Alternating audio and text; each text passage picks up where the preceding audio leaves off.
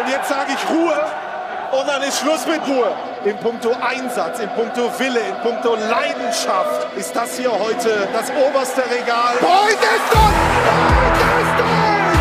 2-1 Lauter! Der ausverkaufte Betze wartet auf 90 plus 6. Der Treffpunkt Betze Podcast. Jetzt kommen sie raus, die Protagonisten. Und damit herzlich willkommen zurück zu einer neuen Folge 90 plus 6, Folge 7. Und ich begrüße mit mir im Call Michael und Raimund. Hallo in die Runde. Hi. Moin, grüß dich. Leute, ich muss direkt ganz kurz reingrätschen, weil ich habe richtig, richtig Bock auf diese Folge. Zum einen ähm, war ich jetzt ein paar Wochen raus und zum anderen war ich am Sonntag in Osnabrück und das war ja, äh, wie ihr wisst, ein äh, total irres Spiel und äh, wie ich finde auch äh, sehr aufschluss- und erkenntnisreich, was so den Status quo des FCK betrifft. Over, damit zurück zu dir, Leo. Hast du schon wieder Normalpuls? Weil das wäre mal mein Einstieg gewesen, weil bei mir, also ich habe den ganzen Sonntag noch so ein bisschen von diesem Spiel gezerrt und bin die ganze Zeit mit so einem Ruhepuls von 145 durch die Wohnung gelaufen. Also mein Puls ist gefühlt seit gestern nicht runter. Ich bin äh, immer noch leicht erschüttert, was dieses Spiel betrifft. Ich habe es auch in, in sämtlichen WhatsApp-Gruppen von auch von Nicht-FCK-Fans mitbekommen, die dann irgendwann eingeschaltet haben, nachdem ich den 100 Nachrichten geschrieben habe. Äh, was, was passiert denn hier schon wieder? Das kann jetzt nicht alles sein. Und die haben alle ein bisschen mitgelitten für den, für den FCK. Wie war denn so die Stimmung, wenn du noch ganz kurz einmal Einblicke geben willst? Also ich meine, altehrwürdiges Stadion an der Bremer Brücke hat so ein bisschen diese alte Bauweise und je nachdem, wo du auch im Gästeblock stehst, ist das Dach vielleicht drei Meter über dir. Das heißt, ähm, das ist richtig gut für die Akustik. Es ist wahnsinnig laut im Block. Ich fand die Stimmung richtig gut. Ich muss aber auch gestehen und jetzt mache ich mir wahrscheinlich ein paar Feinde da draußen. Ich merke so zunehmend, äh, dass ich von dieser vorgegebenen Ultrastimmung einfach nicht mehr so richtig gepackt werde. Also ich will gar nicht sagen, früher war alles besser und früher war die Stimmung besser. So ist es ja nicht.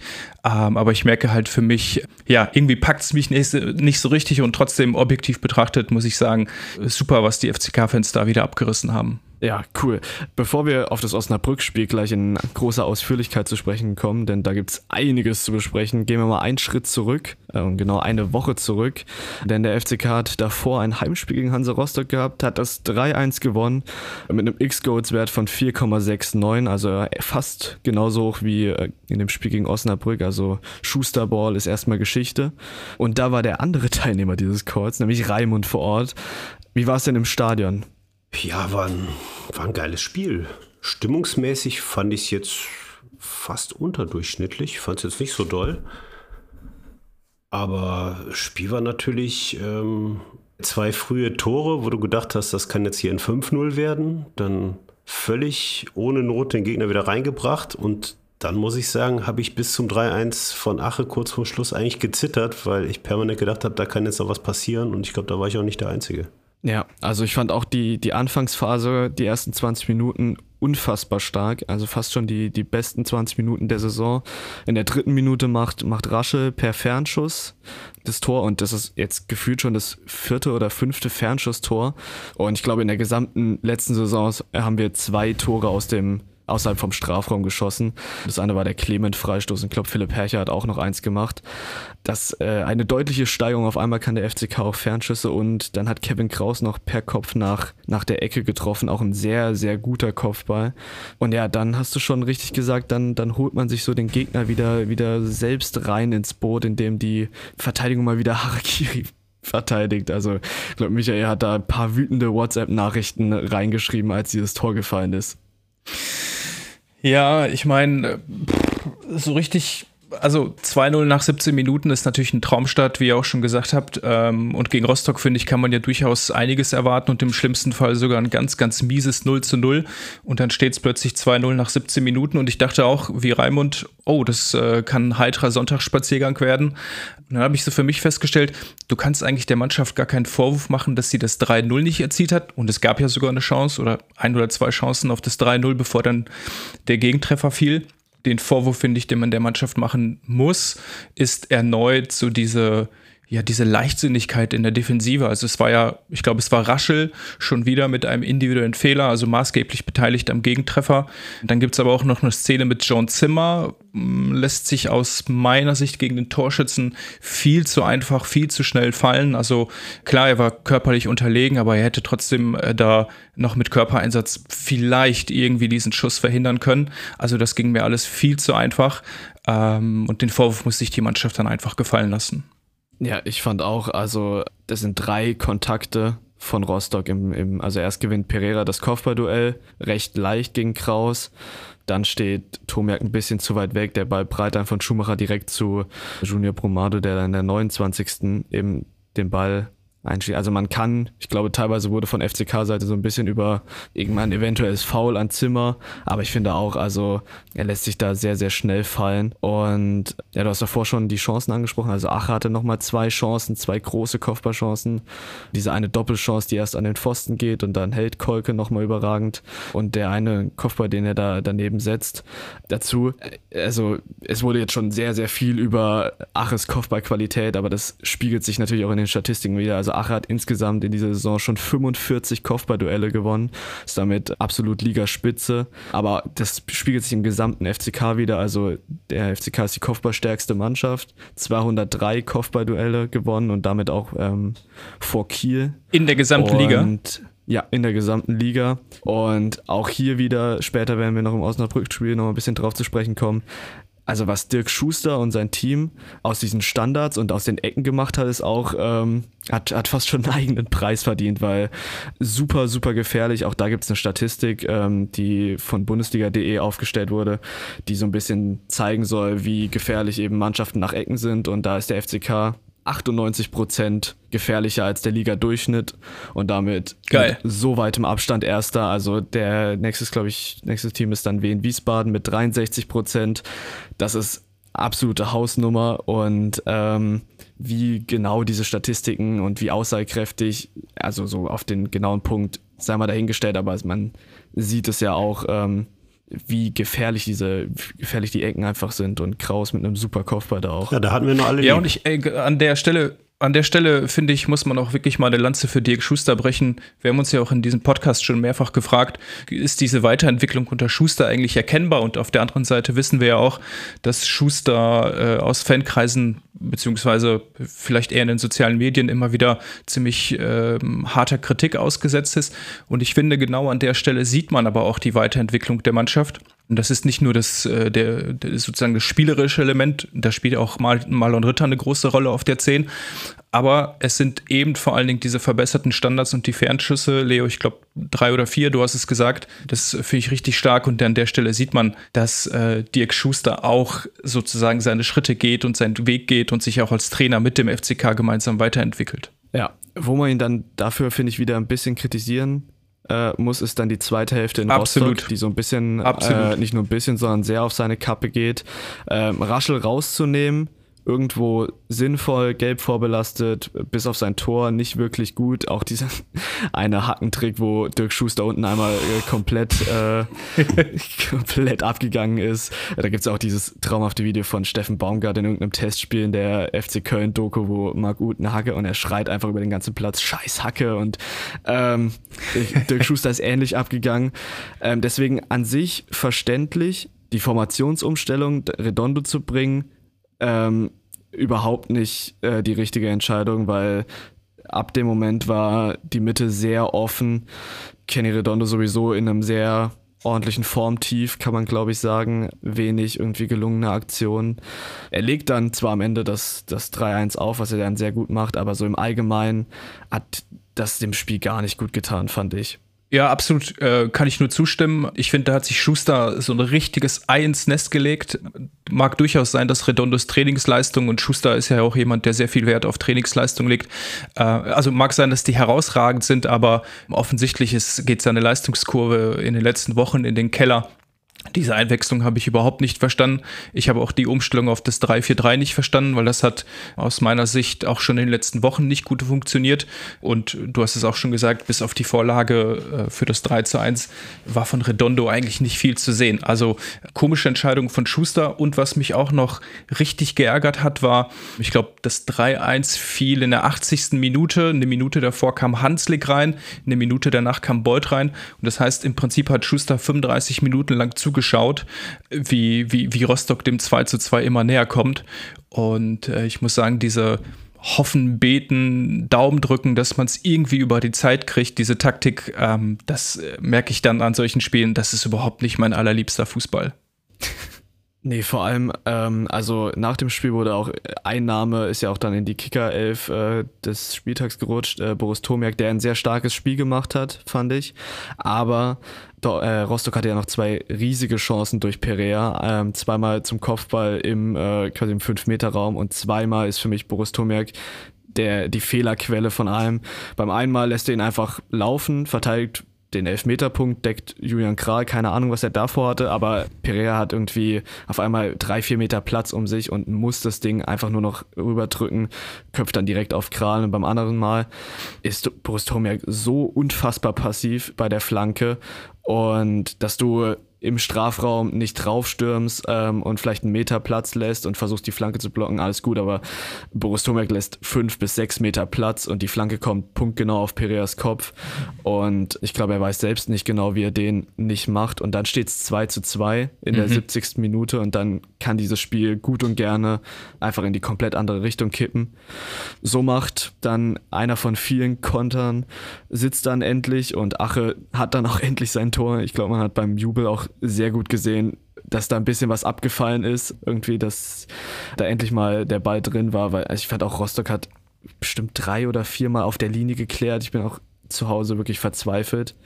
Aber ja, dann gewinnt man das am Ende 3-1 und alles ist gut. Aber ich fand auch dieses Spiel, das war phasenweise sehr, sehr gut, was der FCK gespielt hat, gerade diese ersten Minuten, die Anfangsphase.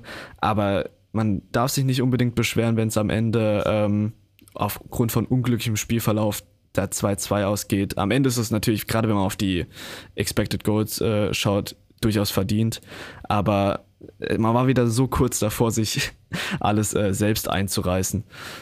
dann würde ich sagen, wir schauen auf das. Vielleicht noch ein, äh, vielleicht ganz kurz noch ein Satz zu Rostock, weil irgendwie gefühlt gibt es ja in jedem Spiel des FCK eine Unglücksfigur und gegen Rostock war das ja äh, Tubi Raschel, trifft nach drei Minuten, schöner Schuss, äh, 1-0 FCK und dann gibt es das Ding mit der Hacke, dann gibt es diese maßgebliche Beteiligung am Gegentor, dann gibt es die gelbe Karte, Foul am 16er. Trainer. die auch noch. Und ich dachte dieser Tage so, äh, Raschel ist, ähm, wir haben ja auch schon mehrfach über ihn gesprochen, Raschel ist ein guter Transfer, aber ich merke dann auch in diesen Spielen, er ist halt kein sehr guter Transfer. Und äh, das erklärt vielleicht auch, dass er sich ja in seinen bisherigen Stationen noch nicht dauerhaft durchsetzen konnte. Er hat halt den Nachteil, er ist relativ klein und schmächtig. Und das ist, finde ich, auch seine größte ja, Schwachstelle im Prinzip, äh, dass er defensiv ja einfach nicht richtig in die Zweikämpfe kommt. Und wenn er dann auch noch so, ähm, ja, so Tiki-Taka am eigenen 16er spielt und Schuster hat ihn ja auch schon mehrfach für seine Außenrisspässe in der eigenen Hälfte kritisiert. Ja, also raschelt für mich, wie gesagt, aktuell ein guter, aber tatsächlich noch kein sehr guter Transfer. Aber eben, du musst eins bedenken bei diesen Transfers, sowohl Ache als auch Tachi als auch Raschel das sind wahrscheinlich auch nur Leute, die wir auch nur gekriegt haben, weil die für ihr Alter, ich glaube, die sind alle so 223, noch gar nicht so viel gespielt haben. Mhm. Ja, die waren halt immer irgendwo hinten dran, ob es jetzt bei Ache in der Bundesliga bei der Eintracht war oder Tachi letztes Jahr in Paderborn, die haben nicht viel gespielt, die konnten sich nicht so richtig zeigen, die waren mehr so die Backup-Spieler. Deswegen haben wir sie wahrscheinlich auch bekommen. Und da fehlt dir noch so ein bisschen bei Raschel ein bisschen, wie soll man sagen, Ernsthaftigkeit oder Disziplin manchmal. Auf der anderen Seite muss ich sagen, bringt Raschel einiges mit. Der hat wirklich eine enorme Spielfreude. Der hat, ist vorne immer sehr ballsicher, ist vorne immer für einen guten Pass gut und ackert auch sehr viel nach hinten, weswegen er auch den Platz momentan hat und nicht Clement. Wobei vielleicht hätte Clement auch von Anfang an gespielt, wenn Ritter nicht verletzt gewesen wäre. Irgendjemand war beim Training, ich glaube der Flo, unser Kollege aus der Redaktion, und der meinte, laut Trainingsformation sollte Clement in der Startelf sein. Wahrscheinlich hat sich durchs Ritters Ausfall so ein bisschen ja. zerschlagen. Kann ich mir auch gut vorstellen. Clement wäre für mich übrigens auch ein Kandidat für die zweite Hälfte Rost, äh, gegen Rostock gewesen. Also nochmal zurück, äh, Systemumstellung vom ja. 3-4-1-2 auf 3-4-3, äh, Redondo und Tachi auf die Außen gezogen. Und ich hätte mir einen positionsgetreuen Wechsel einfach gewünscht. Äh, Clement mal einfach wieder die Chance geben. Ähm, naja, aber es ist ja doch noch gut ausgegangen. Das wäre sehr, sehr gut, glaube ich, für Clement gewesen, weil viel Platz nach vorne, seine Passqualität hat sich durchaus ausgezeichnet. Also allein, um Ache und Tachi zu schicken. Noch ein, noch ein Satz zu Rasche. Ich finde auch, also das gegen, das gegen ähm, Rostock war wirklich keine gute Partie. Gegen Osnabrück hat er mir wieder, fand ich, sehr gut gefallen. Ich, ich mag aber auch einfach diesen Spielertyp sehr gerne, diesen Achter, der irgendwie so bisschen Allrounder-mäßig nicht, ähm, also viel den Ball verteilt und was er eben mitbringt, er ist der Spieler, der am Abstand die meisten Sprints und intensiven Läufe beim FCK anzieht. Also sowieso neben Marlon Ritter absoluter Dauerläufer, der Lücken schließt. Das, was bei Nihus mir häufig ein bisschen fehlt. Dieses, diese Spritzigkeit, irgendwie Räume zuzulaufen, zweikampfmäßig. Deswegen ergänzen sich die beiden meiner Meinung nach sehr gut. Ähm, hat natürlich Nihus die klaren Vorteile und auch in, in der Luft. Ich glaube, dass wenn Rasche noch ein bisschen mehr Sicherheit und noch ein bisschen besser in Form kommt, dass diese Dreierkombination aus drei Spielern, die offensichtlich auch alles spielen können, weil Nios auch immer wieder vorne mit auftaucht, sehr, sehr gut funktioniert und fast nur, also noch ein bisschen besser funktionieren kann. Und finde ich sehr interessant, dass die immer wieder durchrotieren. Ich bin da ganz bei euch. Meine äh, Kritik an seinen defensiven Schwächen soll auch auf gar keinen Fall seine offensiven Stärken schmälern. Ganz im Gegenteil.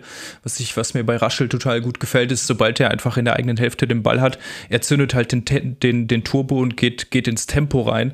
Und das ist ja auch so ein bisschen diese, diese neue Stärke des FCK, dass äh, wir jetzt halt viel mehr übers Tempo kommen als zum Beispiel in der letzten Saison, weil du eben so, Spiel, so schnelle Spieler hast wie, wie Raschel, wie Tachi, wie äh, Ache vorne drin. Äh, und ich finde, das macht auch richtig Bock zuzuschauen. Und es war erst, erst recht Raimund gar keine Kritik an unserer Transferpolitik, weil ähm, da bin ich bei dir. Ich glaube, bei aller Liebe für den FCK muss man immer noch berücksichtigen, wo wir eben herkommen, wo wir aktuell immer noch stehen, welche finanziellen Möglichkeiten der Verein hat. Und es ist ganz klar, dass äh, Thomas Henk Spieler einkaufen muss, die Entwicklungspotenzial haben und die eventuell auch mal eine schlechte Formkurve haben werden und denen man auf jeden Fall Fehler zugestehen muss. Ja, ich, kann ich nur so unterschreiben. Ähm, dann würde ich sagen, wir gehen weiter zum, also vielleicht schon spektakulärsten Spiel der Saison. Mal schauen, was noch kommt. Mein, mein Herz macht nicht mehr viele von diesen Spielen äh, mit, würde ich sagen. Aber ähm, der ist ja auch schon alt. FCK spielt ja ja sehr alt. Laut Mitti ungefähr 13, äh, aber war halt ein bisschen älter. Der FCK spielt 2 zu 2 gegen Osnabrück. Die Expected Goals sind 1,86 für Osnabrück und 5,33 für den FCK. Also kombiniert hätte der FCK in den letzten beiden Spielen 10 Tore schießen können, müssen, sollen. Was natürlich mit einspielt, ist, dass der FCK spontan vergisst, wie man Elfmeter schießt.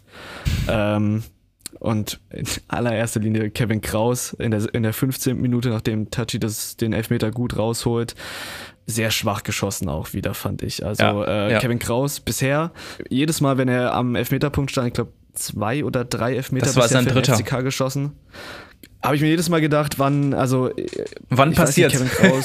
ja, ja, ich, also ich hätte nie mal mit gerechnet, dass er ihn flach äh, dem Torhüter fast nie die Arme schießt, sondern ich hätte immer gedacht, dass der, weiß ich nicht, auf dem, auf dem Stadionparkplatz landet. Aber jedes Mal dachte ich, ohne Kevin Kraus zu nahe treten zu wollen, seine technischen Fähigkeiten in Frage zu stellen, wie lange geht das noch gut? und jetzt hat er eben verschossen und auch der Nachschuss hat äh, Lennart Grill sehr gut gehalten. Quasi im Gegenzug kassiert der FCK ein Tor, was auf der einen Seite schön herausgespielt ist, aber auch unfassbar äh, viele individuelle Fehler in der Verteidigung. Ähm, auch wieder Kevin Kraus in erster Linie, aber daran ist wirklich die gesamte Verteidigung eigentlich. Ähm, das, Tor, das Tor war. Ja, aber tatsächlich, tatsächlich leider äh, einfach ganz klar Kevin Kraus. Also vor allen Dingen Kevin Kraus. Die, dieses, dieser erste Zweikampf hat direkt am Lauterer Gästeblock stattgefunden und ich hatte einen guten Blick drauf. Kevin Kraus lässt sich rausziehen bis an die Seitenlinie und da dachte ich schon so, oh Gott, oh Gott, das wird nicht gut ausgehen. Und dann denke ich mir auch so, wenn du dich als zentraler Innenverteidiger bis an die Auslinie rausziehen lässt, dann hast du zwei Möglichkeiten. Entweder musst du das Foul ziehen oder den Zweikampf gewinnen. Und Kraus hat sich so billig abkochen lassen. Und dann gab es ja noch die zweite Szene, nämlich den Doppelpass, der dann zum quasi zur Vorlage führte. Und da hat, ich weiß nicht, ob man das im Fernsehen, wie gut man das sehen konnte, Kraus hat da wirklich jedwede Orientierung verloren. Vor allem war das ein ja, also, Doppelpass. Das, war ein simpler Doppelpass. Es waren nur zwei Leute da und ja. damit haben die sechs Feldspieler überspielt. Also ja. einfacher, einfacher kann man eine Defensive nicht aus, ausnehmen. Ja, genau. Kraus lässt sich rausziehen, kommt nicht in den Zweikampf, beziehungsweise verliert den ganz, ganz also wie du auf der Außenlinie als Innenverteidiger einen Zweikampf so verlieren kannst, dass der Spieler am Ball ist und der Ball weiter in dem Spiel, also wenn, dann hau ihn einfach ins Aus genau. oder zieh eben das Foul.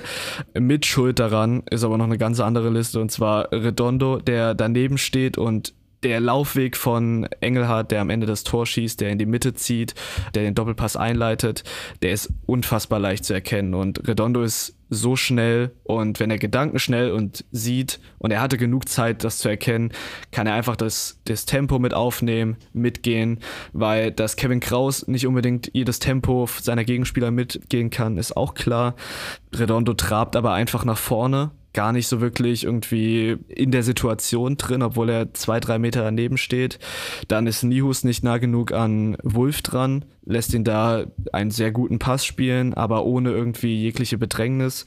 Und am Ende der Fehlerkette steht Jan Elvedi, der die Situation viel zu spät erkennt, zu spät irgendwie versucht, den Block zu setzen, nicht mehr reinkommt in die Situation und ja, am Ende trifft Engelhardt, an dem er den Ball an Kral vorbeihebt.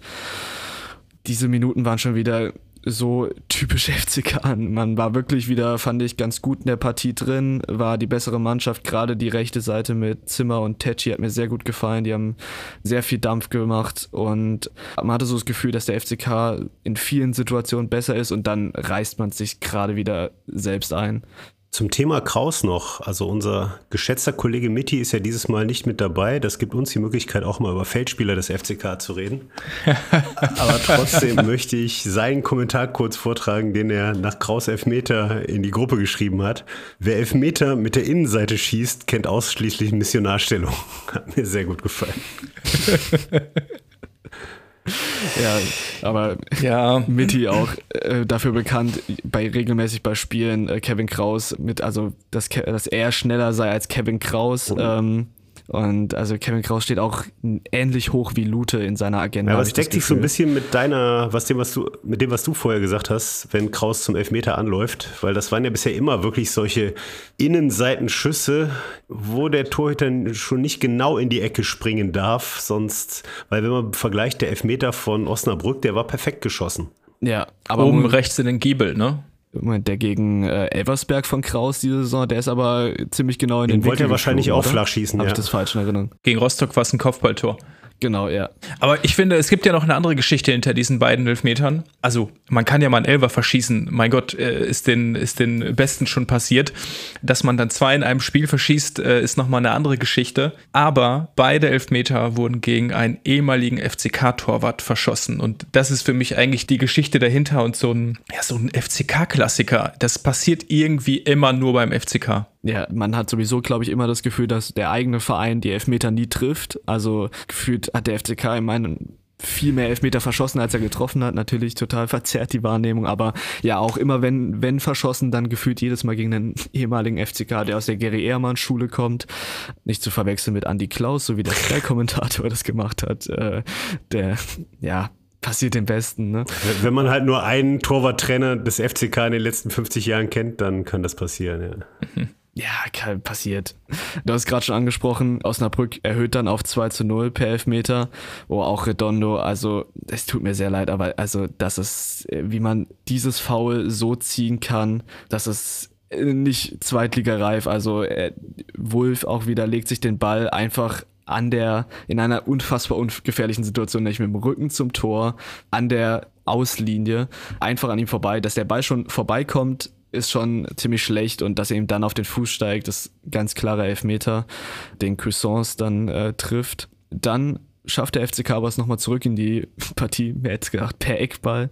Julian Nihus trifft äh, per Kopf nach Vorlage Tobi Rasche. Und das ist für mich das perfekte Beispiel, warum, also wie sehr diese Eckbälle und allgemein die Standards diese Saison eine Waffe sind. Also man ist eigentlich total raus aus dem Spiel, nachdem man lange oder zumindest in der Anfangsphase sehr gut drin war, dann total irgendwie den Faden verloren hat, ähm, nicht gut drin war und durch dieses 2 zu 1 natürlich direkt vor der Pause bist du so viel, also wird immer von einem psychologisch wichtigen Zeitpunkt gesprochen und ich glaube, man hat es dann auch in der zweiten Hälfte dann gemerkt, wie, wie wichtig, also die Mannschaft ist mit so viel Dampf rausgekommen.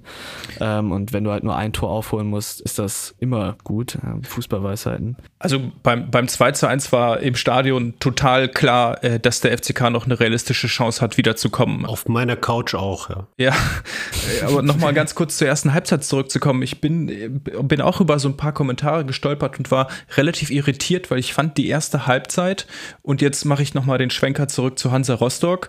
Umstellung auf 3-4-3, Redondo auf den Außen. Äh, genau mit der gleichen Formation hat Schuster jetzt in Osnabrück angefangen. Und ich fand die erste Halbzeit überhaupt nicht gut. Also bis auf sozusagen diesen Foulmeter an Tachi gab es relativ wenig Torchancen, wenig Bewegung mit dem Ball nach vorne. Kein schönes Spiel von beiden Seiten, fand ich. Ich bin da, ich bin da bei Leo, dass wir ganz am Anfang, sorry, dass wir da gut im Spiel waren und dass wir dann erst äh, durch diese beiden blöden Gegentore uns ein bisschen am rausbringen lassen. Aber auch dann, ich fand in der ersten Halbzeit ging sehr viel über die rechte Seite, sehr viel über Zimmer. Im zweiten Durchgang war es dann umgekehrt. Dann war dann Puchac mehr der, derjenige, der im Mittelpunkt stand. Aber ich würde auch sagen, so einen schlagbaren Gegner hatten wir diese Saison nicht und werden wir auch nicht mehr kriegen. Also das war wirklich, das war eigentlich der perfekte Gegner für uns, weil mir ist nochmal bewusst geworden an Lennart Grill, was die Ehrmann-Schule eigentlich ausmacht. Im Positiven, mhm. der hat unfassbare Reflexe auf der Linie. Auch dieses Eins gegen Eins rauslaufen, jeweils für den Nachschuss, wo er den Winkel super verkürzt, wo er super schnell und mutig rauskommt. Fantastisch. Ja, wenn er mit allem so gut wäre, wäre er Stammspieler in Leverkusen jetzt. Aber es sind halt auch die Nachteile der Ehrmann-Schule. Zum einen verursacht er einen völlig unnötigen Elfmeter an Tachi. Der Ball wäre im Aus gewesen. Tachi hätte nicht mal mehr im Spiel halten können. Und wenn, wäre es in einer ungefährlichen Position gewesen. Und dann hat ich glaube, Lennart Grill hat seinen 5-Meter-Raum einmal verlassen. Das war in, auf dem Weg in die Kabine in der Halbzeitpause. Ansonsten hat er keine Flanke abgefangen. Im zweiten Halbzeit hat er einmal einen hohen Ball schlecht weggefaustet. Der ist nur im Fünfer kleben geblieben. Besser kannst du einen Ragnar Ache und die anderen Kollegen eigentlich nicht bedienen. Ich bin mir sicher, wenn. Ja, aber er war halt ja. sackstark auf der Linie. Ja, aber da kannst du dich nicht drauf verlassen. Dafür ist das Tor halt ein bisschen breit, dass, ja. wenn Leute aus äh, nächster Nähe schießen oder köpfen können, dann kannst du nicht jeden kriegen. Und ich würde sagen, wenn Lute oder Kral im Tor gestanden hätten, die hätten mindestens 10, 12 Flanken abgefangen und der hat keine einzige mhm. weggefischt. Also da bin ich jetzt, auch wenn mich äh, die ganze Community dafür hassen wird, bin ich total dankbar, dass wir jetzt äh, die Ehrmann-Schule hinter uns gelassen haben. Weil ich habe mich nochmal dran erinnert, ich fand Grill ja. immer einen guten Torhüter, aber ich weiß auch, ich habe immer Schiss gehabt bei jeder Flanke, die von außen kam. Und das habe ich äh, seit anderthalb Jahren nicht mehr. Aber nochmal ganz kurz zurück zu deiner Hypothese von gerade, dass Osnabrück so ein schlagbarer Gegner war, bin ich vollkommen bei dir. Und ich meine, also mein Gedanke im Stadion war, wenn Kraus das Ding zum 1-0 macht, äh, dann geht das Spiel wahrscheinlich 3-0 aus, weil Osnabrück dann äh, irgendwie psychologisch einfach am Ende ist und äh, trotz heimischem Publikum und vor allen Dingen aufgrund der Ergebnisse der letzten Wochen dann einfach nicht mehr die Fähigkeit hat, wirklich zurückzukommen. Und dann passiert aber genau das Gegenteil. Du verschießt den Elfmeter, Kraus hat plötzlich einen rabenschwarzen Tag, dann hast du einen Zweitausfall mit Redondo.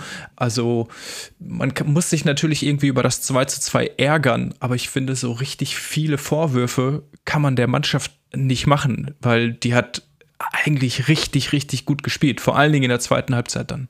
Ja, also ich fand die erste Halbzeit nochmal um das, also äh, am Anfang sehr, fand ich, waren wir, also war, war der FCK sehr gut drin, dann eben gar nicht. In der zweiten Hälfte hat nur noch der FCK gespielt und ich fand aber, also wer auch, äh, wen man auch, es wird viel über Kevin Kraus, wer, fand ich auch wirklich ein sehr, sehr schlechtes Spiel gemacht hat, war Jan Elvedi. Also es gibt die, gab die große Situation mit Niemann, der alleine auf Kral dann zuläuft und glaube ich selber mhm. nicht weiß, wie er den daneben setzt, wo es dann 3-1 steht und dann ist es schon so eine kleine Vorentscheidung. Ja, und wenn, wenn Ache von seinen zwölf Schüssen einen im Tor versenkt, dann ist das sowieso dann auch ein anderes Spiel. Super viele Großchancen ähm, liegen lassen. Also auch ähnlich wie im Rostock-Spiel, nicht mal irgendwie groß Unvermögen. Ein paar Kopfbälle waren nicht gut gesetzt, fand ich. Also da steht er sehr frei im, im 5-Meter-Raum und, und setzt den einfach neben das Tor. Warum die anderen nicht reingehen, ist einfach äh, Lennart Grill auf der Linie zu verdanken, wie er gerade schon sehr gut analysiert habt. Und dann kommen wir so langsam in Richtung Schlussphase und da ist nochmal ein bisschen was passiert, also so ganz Kleinigkeiten. Ne? Äh, und zuerst holt Tomiak einen Elfmeter raus, den Beuth sich dann nimmt. Äh, warte, warte, warte. Clement hatte den Ball in der Hand und dann hat sich Beuth den Ball geschnappt. Genau. Ganz komische Situation. Könnt ihr ganz kurz für mich beschreiben, wie das vom, äh, vom Fernsehgerät war? Im Stadion konnte man das kaum erkennen. Nee, ich fand schon, mir ist auch aufgefallen, aber ich fand, die haben schon vernünftig miteinander geredet. War jetzt nicht dieses alberne Gezanke, wer ihn schießen darf. Wie du sagst, Clement hatte ihn, dann wollte ihn Beuth haben und der hat ihm ihn dann gegeben. War natürlich genau die beiden richtigen, beides Einwechselspieler. Als Einwechselspieler bist du immer einen Tacken egoistischer als die, die schon auf dem Platz sind, weil dich halt zeigen willst. Aber auch beide Spieler, deren Saison es noch bisher überhaupt nicht ist. Aber klar, im Nachhinein kann man es immer sagen. Ja. Aber jetzt müssen wir auch ganz kurz über Terence Boyd reden, weil ich habe mich gefragt, was war das? Falsche Eitelkeit? Ich meine, ähm, der Junge ist doch irgendwie reflektiert und klug genug, auch zu wissen, dass äh, seine Formkurve gerade vielleicht nicht die allerbeste ist, dass das Selbstvertrauen, er hat es auch jetzt schon mehrfach in Interviews gesagt, dass das Selbstvertrauen nicht das allerhöchste ist. Und dann legst du dir da in der, was war das, 95. Minute den Ball auf den Punkt und schießt dann auch ich noch glaube, so kläglich. Ähm, das spricht irgendwie Bände und äh, für mich zeigt das letzter Satz, dass äh, Terence Boyd also ich wünsche Terence Boyd, dass der, äh, dass der da irgendwie jetzt quasi mit Kopf hoch an die Sache rangeht, die ihn das nicht zu sehr belastet, weil eigentlich war es ein Eigentor für ihn. Ja, also das schon. Ich finde, ich kann schon so ein bisschen nachvollziehen, warum er sich den nimmt, um eben also wenn du, wenn du als Stürmer ohnehin so wenig Minuten bekommst, glaube ich, sehr, sehr schwierige Situation für ihn allgemein, gerade im Verein nach Jahren von Gesetztsein bis hin zu in den letzten Saisons eigentlich der wichtigste Spieler beim FCK, zumindest auch in der Medienpräsenz. Und jetzt nur noch Kurzeinsätze. Und Nils Petersen hat da auch mal in einem ähm, Podcast relativ ausführlich drüber geredet, wie belastend das für einen Stürmer ist, wenn da länger die Null steht und wie das auch im Alltag sich immer, also wenn du da beim Bäcker die ganze Zeit angesprochen wirst und sagst, äh, Mensch, in dem Fall Terence, äh, wann machst du denn mal wieder einen? Jetzt musst du mal wieder einen treffen und äh, wenn diese Null da über allem thront, dann ist das immer, äh, glaube ich, sehr, sehr belastend und ich glaube, in dem Moment wollte er eben einfach sich dem so ein bisschen, weil eine bessere Chance bekommst du wahrscheinlich nicht mehr, dass er den dann so verschießt. Ich glaube, er hat bisher den anderen Elfmeter hat er auch verschossen gegen Saarbrücken damals mhm. und dann erst im Nachhinein getroffen. Ist natürlich sehr, sehr schade für ihn, also und für die ganze Mannschaft. Ich denke aber auf der anderen Seite, Clement hätte es mindestens genauso gut getan. Der kommt jetzt auch nicht aus der allerbesten Phase. Und der hat immerhin den letzten Elfmeter reingemacht gegen Düsseldorf damals. Deswegen, ja. Ich habe heute, ich habe heute in diesem Zusammenhang bin ich über so einen äh, interessanten Einsatzkommentar gestolpert. Der Satz hieß nämlich: Die Zeit von Spielern wie Kraus, Beuth und Zuck ist vorbei. Und ich dachte, interessanter Gedanke, weil äh, ne, die Mannschaft wurde ja auch äh, definitiv verjüngt im Sommer. Und ähm, ich meine, Beuth ist jetzt außen vor. Zuck äh, wird, äh, wird sich gegen Buhac, glaube ich, in dieser Saison nicht durchsetzen, außer Buhac verletzt sich. Hoffen wir es nicht. Und Kevin Kraus kämpft ja auch mit, mit, mit deutlichen äh, Schwierigkeiten in den bisherigen, was waren es, acht Spielen. Was meint ihr? Kann passieren. Ja, das sind also, wenn man, wenn man sieht, wie lange, also das letztens auf Twitter nochmal so, wie lange Kevin Kraus schon bei diesem Verein ist und was er schon alles durchgemacht hat, Hendrik Zuck genauso. Das sind einfach Spieler, die auch erstmal in der Kaderplanung damals für die dritte Liga geholt worden sind und ohne also jemanden nahe zu treten im Vergleich zu einem Marlon Ritter oder, oder einem Pucher.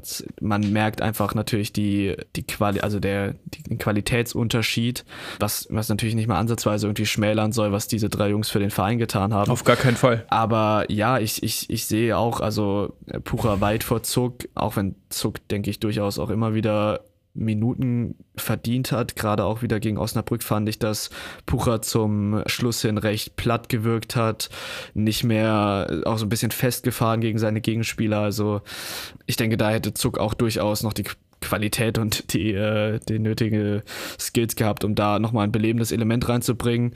Kevin Kraus im Moment, glaube ich, so ein bisschen gesetzt noch bei Schuster. Glaubt ihr? Soldo hat jetzt eine ganze Halbzeit. Glaubt ihr nicht, dass Soldo jetzt mal seine Chance bekommt?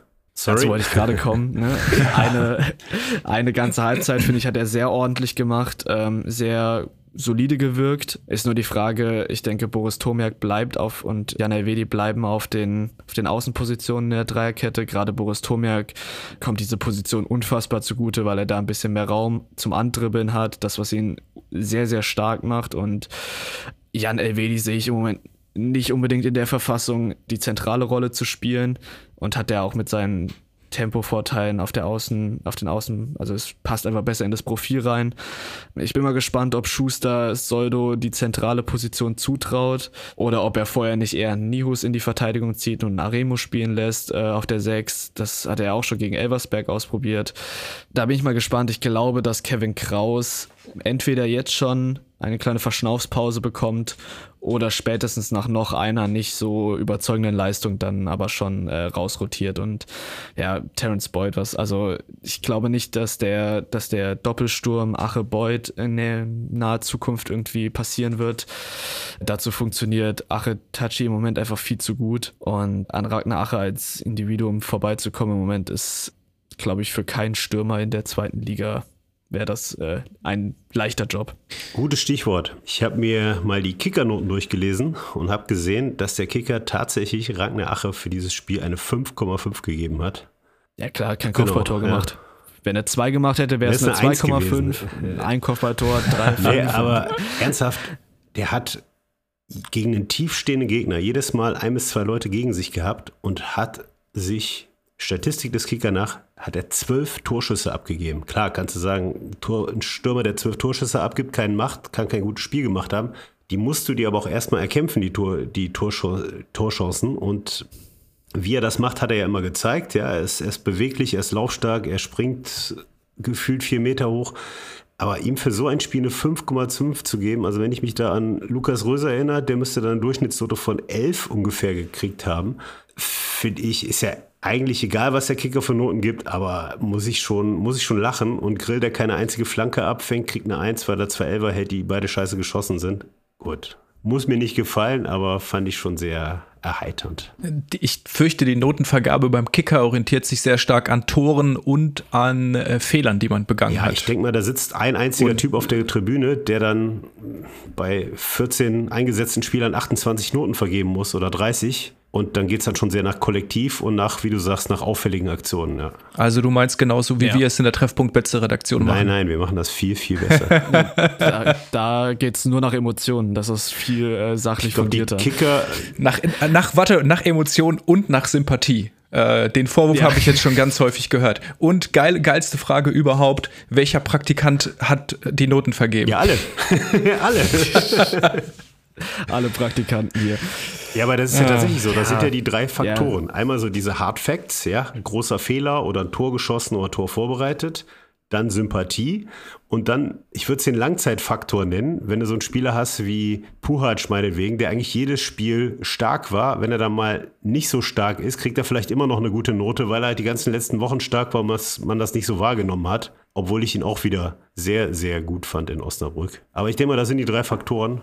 Ja, also diese eine Szene von Pucher, wo er da durch die ganze Osnabrücker Verteidigung läuft und man denkt, jetzt muss er doch irgendwo mal hängen bleiben und äh, bis zum Ende durchkommt. Das war auch schon, fand ich, äh, wieder sehr, sehr stark. Wie gesagt, bei Pucher fand ich am Ende, äh, ich bin fast verzweifelt vor meinem Fernseher, als er beim Stand von 2 zu 1 noch zum fünften Mal auf seinen Gegenspieler zugelaufen ist und zum fünften Mal acht Übersteiger gemacht hat, nur um abzudrehen und den Ball wieder zurückzuspielen oder ähm, einfach nicht vorbeigekommen ist, weil kein Tempo mehr in der Situation war da bin ich ein bisschen verzweifelt, aber ähm, da stand es ja auch noch 2 zu 1, weil das Spiel war nach dem verschossenen Elfmeter und dem fast noch kläglicher verschossenen Nachschuss von Boyd auch noch sagen, also das, das beschreibt, glaube ich, alles, äh, dass er den einfach nur auf Lennart Grill köpft aus zwei Metern und nicht drei Zentimeter hätten fast schon gefühlt gereicht, weiter nach rechts oder links. Denn Boris Tomiak äh, eilt zur Rettung und äh, trifft ähm, mit Hilfe von Diakate zum 2 zu 2. Überragender Jubel von Boris Tomiak, der danach abgedreht ist und den, den Ronaldo Kalmer Jubel abge, abgefeuert hat, äh, fand, ich, fand ich sehr, sehr stark. Genau, Diakate fälscht ab. Diakate, der vorhin schon im Vorgespräch der einarmige Bandit, wie, wie er genannt wurde, äh, mit Tape an der Schulter und äh, anscheinend auch jetzt längere Zeit raus fällt das Ding ab und äh, der so ein cooler Tor am Ende. Wenn du zwei Meter nicht machst, dann muss der irgendwie halt so fallen. Wie, wie war es denn im Stadion, als der Ball dann endlich drin war, Michael?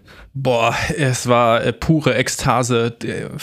Ich weiß nicht, dieser Block ist einfach vollkommen ausgerastet. Das war das waren so unbeschreiblich geile Sekunden.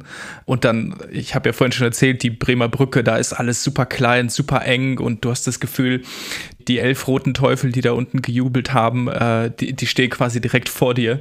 Geil fand ich auch in den Jubelszenen, dass das war ja 90. plus 8 äh, und die Julian Kral war ja schon bei der Ecke vorher auch schon äh, mit dem gegnerischen 16er. Das heißt, bei diesem Torjubel war auch Julian Kral dabei und das fand ich irgendwie geil, weil wann siehst du schon mal einen Torhüter jubeln? Im Prinzip nie, sondern immer nur, wenn ein Tor in der Nachspielzeit fällt. Ja. Ja. Ja, also ich, ich hab's, ich war auch sehr, sehr in meinem Wohnzimmer abgegangen.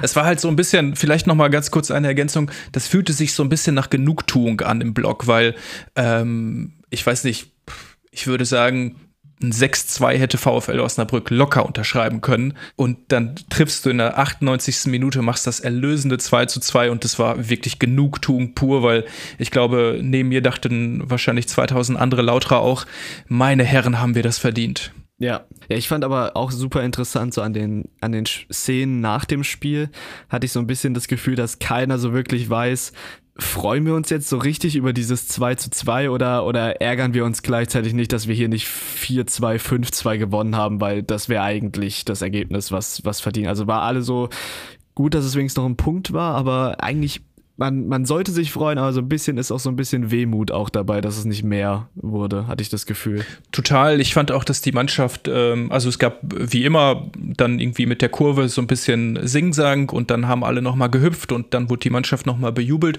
Und dann hast du aber auch gesehen, wie eigentlich fast alle mit hängenden Köpfen in die Kabine gelaufen sind und die, auch diese, diese Feierzeremonie mit den Fans war, ich würde sagen, im Vergleich zu anderen Spielen deutlich, deutlich kürzer. Also ich meine Tendenz Tendenz oder meine Interpretation wäre auch, dass, äh, dass die Spieler oder wahrscheinlich auch der Trainer mit dem 2 zu 2 eher enttäuscht sind.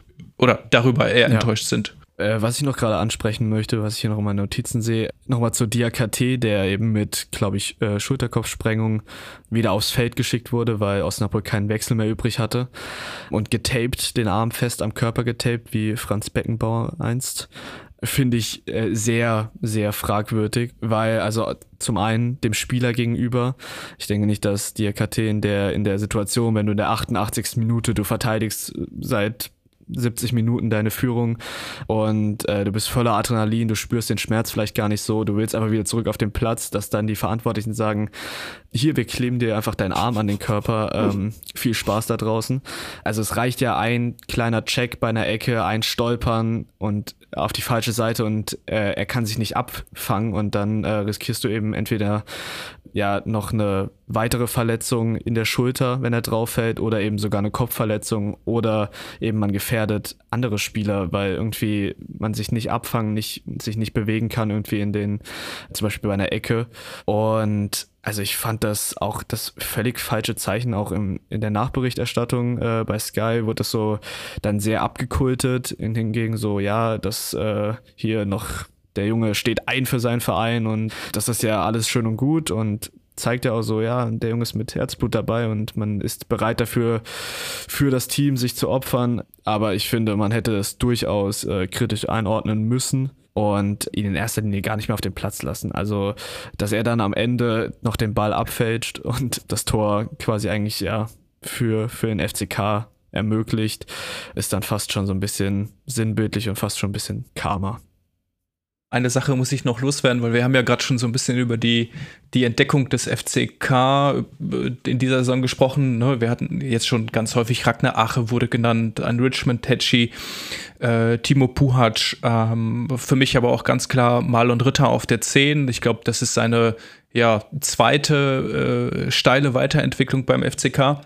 Aber, und das ist jetzt tatsächlich ein Zufall, weil ich will äh, auf gar keinen Fall äh, Mittys fanboyhafte äh, Lobeshymnen auf Julian Kral fortsetzen, aber tatsächlich muss ich das machen, weil äh, ich habe ja, äh, genau, wir haben jetzt schon... Ich dachte, ich käme eine Folge ohne aus. Ja, ich mache es aber, yes. ich mach's aber ein bisschen anders. Also äh, Osnabrück, ich war eine gute Stunde vor dem Spiel im Stadion und hab mir dann, äh, konnte mir dann ganz entspannt das Aufwärmprogramm der Torhüter anschauen und was mir wirklich imponiert hat, Julian Kral ist ja, ich glaube, 1,93 groß und was der für filigrane Bewegungsabläufe hat. Also völlig egal, ob er in die Luft springt, ob er sich fallen lässt, ob er sich dehnt, hin und her biegt, das wirkt einfach alles wahnsinnig ja, filigran und, und fast schon ästhetisch.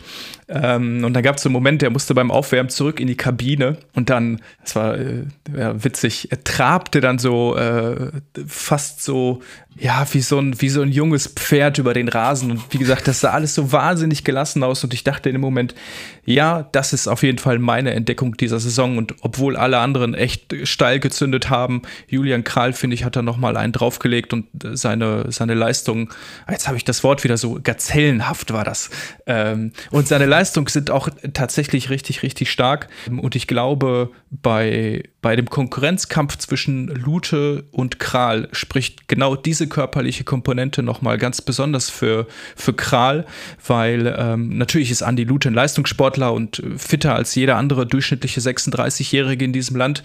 Aber nichtsdestotrotz, so ein Körper kommt irgendwann auch an seine Grenzen und ich glaube, Lute hat einfach Nachteile bei so tiefen Bewegungsabläufen im Vergleich zu Kral und das wiederum ermöglicht Kral einfach ganz, ganz anders äh, zu verteidigen, ob in der Luft, auf der Linie und hinzu kommt dann diese Gelassenheit, die er hat und das strahlt äh, so viel Sicherheit aus. Das war auch äh, am Sonntag wieder gegen Osnabrück so. Also wirklich guter Move. Freue mich sehr, dass äh, wir einen offenen Konkurrenzkampf im Tor haben und äh, tatsächlich freue ich mich, dass äh, Julian Krall da aktuell die Nase vorne hat. Ja. Bevor ich mich dazu äußere, werde ich mir am Freitag ansehen, wie elegant Julian Kral vor, nach dem Aufwärmen in die Kabine trabt und euch dann beim nächsten Podcast Merkt, merkt ihr das? Wie eine, wie eine Gazelle. Gazelle. Ich habe es mir aufgeschrieben, ja. Ich werde auch, werd auch drauf achten. ohne Mitti heute, trotzdem mit 90 plus Kral wieder unterwegs. Aber äh, ja, du hast gerade schon gesagt, am Freitag steht das nächste Spiel an gegen Hannover 96, die im Moment Dritter sind. Offensivstärkste Mannschaft, 19 Tore schon, davon 5 Elfmeter. Deswegen ist auch Cedric Teuchert Top-Torschütze der zweiten Bundesliga, weil er 5 Elfmeter-Tore gemacht hat. Der wäre einer für den FCK, wenn ich gerade so drüber nachdenke. Ähm, also vielleicht nur für die Elfmeter einzuwechseln. Die letzten fünf Spiele, von denen hat man drei gewonnen, ein Unentschieden und eine Niederlage gegen den HSV. Das ist aber auch schon jetzt fünf Spiele her. Ähm, am letzten Spieltag gab es einen 2 zu 0 Sieg gegen Wiesbaden. Und es scheint so, als hätte Stefan Leitl so ein bisschen sein System gefunden mit einem 5-2-2-1 oder einem 5-2-3 mit dem ewigen Ron Robert Zieler im Tor und davor die Dreierkette Neumann, Halstenberg und Ariembi. Halstenberg natürlich irgendwie so ein bisschen der Top-Transfer, nicht nur für Hannover, vielleicht sogar für die gesamte Liga. Ein Spieler, der ja über Jahre bei einem Verein auf äh, Champions League-Niveau gespielt hat und auf den Außenpositionen eben zwei sehr offensiv starke Außenverteidiger mit Dem und Köhn. Köhn, genau wie Ari Embi, ich hoffe, ich spreche es richtig aus, aus der Bayern-Jugend vom Bayern Campus und genau, die Doppelsechs bilden äh, Kunze Leopold, reine ordentliche Abräumer 6 und davor spielt eben in so einem flexiblen Dreiergespann Schaub, Nielsen und Teuchert und machen ihre Sache extrem gut. Also auch gegen bei dem 7-0 gegen Osnabrück hat man das gut gesehen, fand ich. Jemand, der, den ich mir noch aufgeschrieben habe als Player to Watch, ist jetzt gar nicht hier vorgekommen, ähm, ist Nicola Tresoldi, der jetzt äh, drei Spiele ausgefallen ist wegen Grippe, aber wahrscheinlich, das ist das meine Einschätzung und das, was ich so gelesen habe in den sozialen Netzwerken, ist er gegen den FCK zumindest wieder auf der Bank dabei. 19 Jahre alt, fünf Spiele die Saison gemacht, eben drei ausgefallen, da aber fünf Scorer, also zwei Tore, drei Vorlagen und bringt extrem komplettes Material mit. Also sowohl im Abschluss, also sehr eiskalt äh, in der Box, aber gutes Dribbling und was ihn auch so ein bisschen abhebt von den ganz, ganzen anderen 19-Jährigen, die im Sturm rumhängen.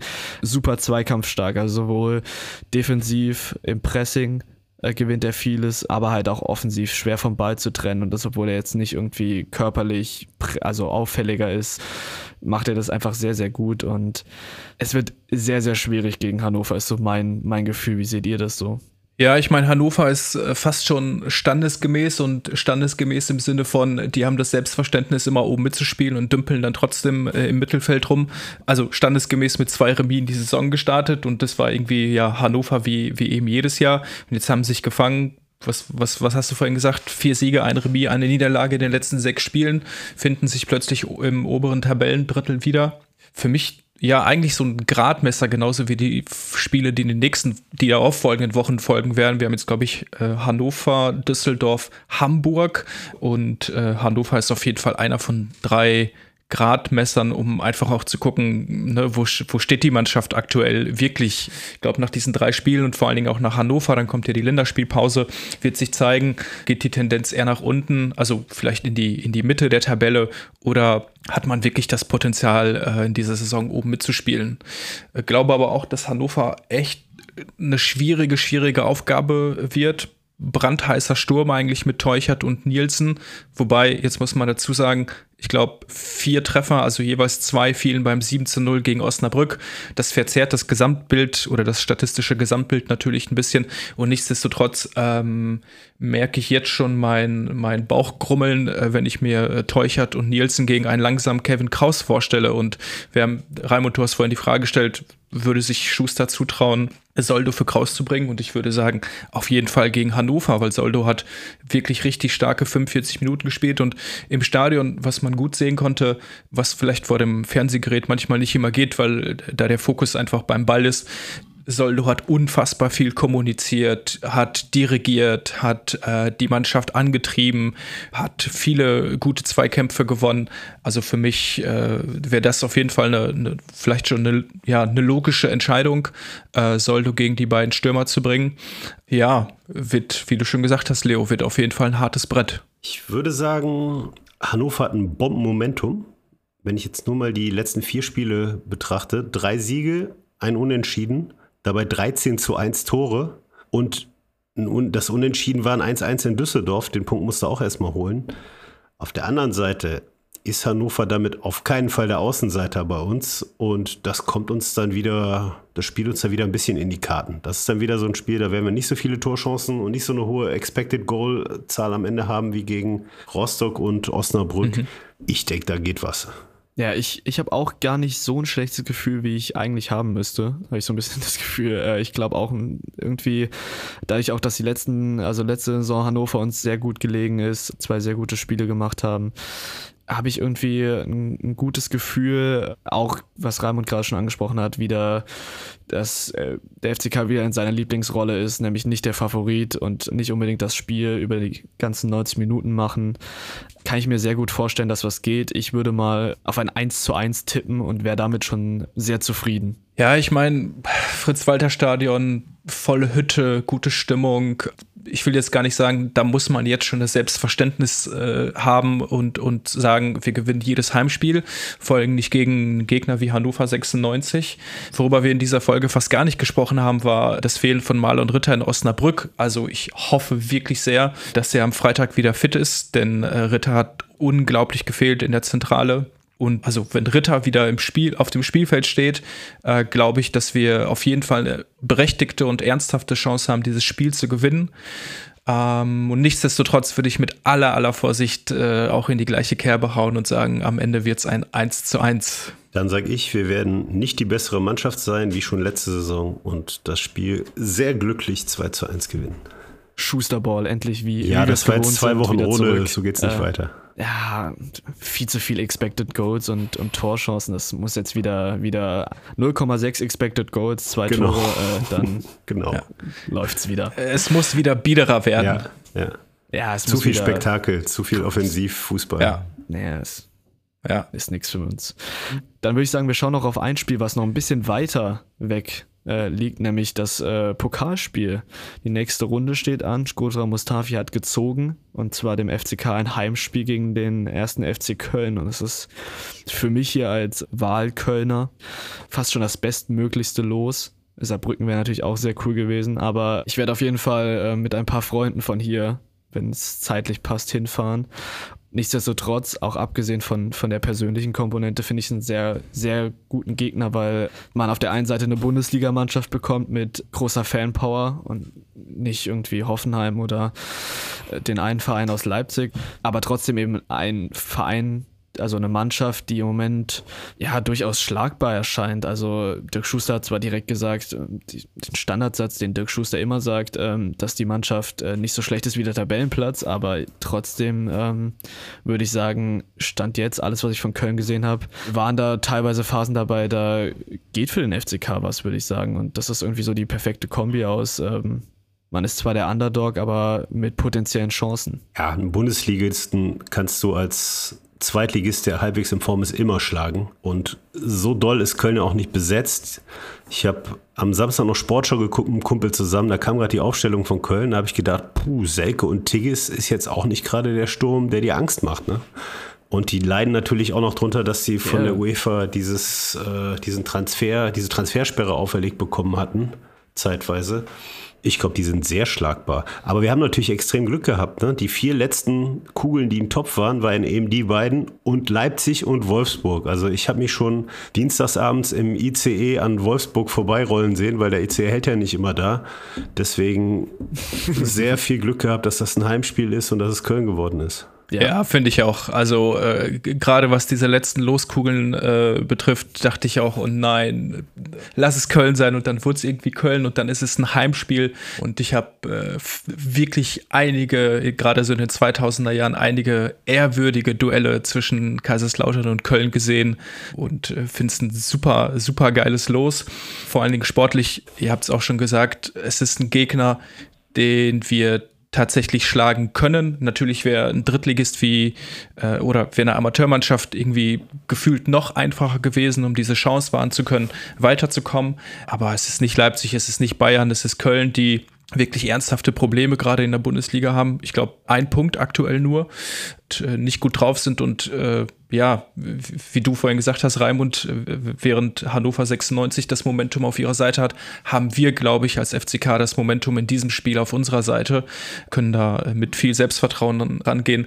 Und vielleicht noch eine ganz, ganz Mini-Anekdote. Ein guter Kumpel von mir ist äh, seit Kindesbeinen an, großer FC-Fan und der hatte mir geschrieben, wir haben die erste Pokalrunde überstanden, ab jetzt ist alles Zusatz. In, in dem Spiel sind wir aktuell Außenseiter. Ähm, und äh, klar, das ist jetzt nur eine einzelne und subjektive Meinung, aber ich glaube, das spiegelt auch so ein bisschen vielleicht die Stimmung in Köln wieder. Man wird auf jeden Fall mit einer gehörigen Portion Respekt zum Betzenberg fahren und äh, ich glaube, die ähm, Chancen stehen wirklich 50-50, dass man hier weiterkommen kann. Ja. Und äh, erster FC Köln, ganz kurz noch, Herzblutfinale. Ich weiß nicht, da, ich kriege direkt Gänsehaut. Also, das ist ja irgendwie in den letzten 20, 25 Jahren eines der Top 3 Spiele. Und äh, von daher finde ich auch da allein deswegen schon als Erinnerung an 2008 dieses Duell gegen Köln einfach total geil. Vielleicht noch die Treffpunkt Betze Service Empfehlung an alle Dauerkarteninhaber, so wie ich, die dachten, sie hätten Dauerkarte Plus, die auch für die Sonderspiele, sprich Pokalrelegation berechtigt. Als ich die Dauerkarte verlängert habe, die musste man ja komischerweise diese Saison manuell verlängern, statt einfach weiterlaufen zu lassen. Da musste man auf die Seite gehen und dann stand dann, ja, wollen Sie die Dauerkarte verlängern? Und ich war kurz davor, den das Ding abzuschießen. Dann stand dann, habe ich gedacht, warum steht denn da Dauerkarte und nicht Dauerkarte Plus? Und dann kommt man noch so ein Menü anklicken und dann auf Dauerkarte Plus stellen und dann hat man erst Dauerkarte Plus bekommen. Das heißt, es könnte den einen oder anderen geben, der denkt, er hätte Dauerkarte Plus, weil er bisher noch nicht drauf geschaut hat und es bisher immer hatte und es eventuell doch nicht hat. Sehr gut. Servus, Treffpunkt Betze regelt. Wir kümmern Auch uns um alles. Wieder. Wir kümmern uns um alles. Äh, und damit würde ich sagen, wir kehren uns hier raus. Wir hoffen, dass morgen Kevin Kraus einarmig Doppelpack von, vom Punkt äh, gegen Hannover erzielt und äh, dass wir endlich wieder ein XG Wert unter 1 haben und das Spiel gewinnen. Und damit sage ich Tschüss. Schönen Feierabend. Ciao, macht's gut.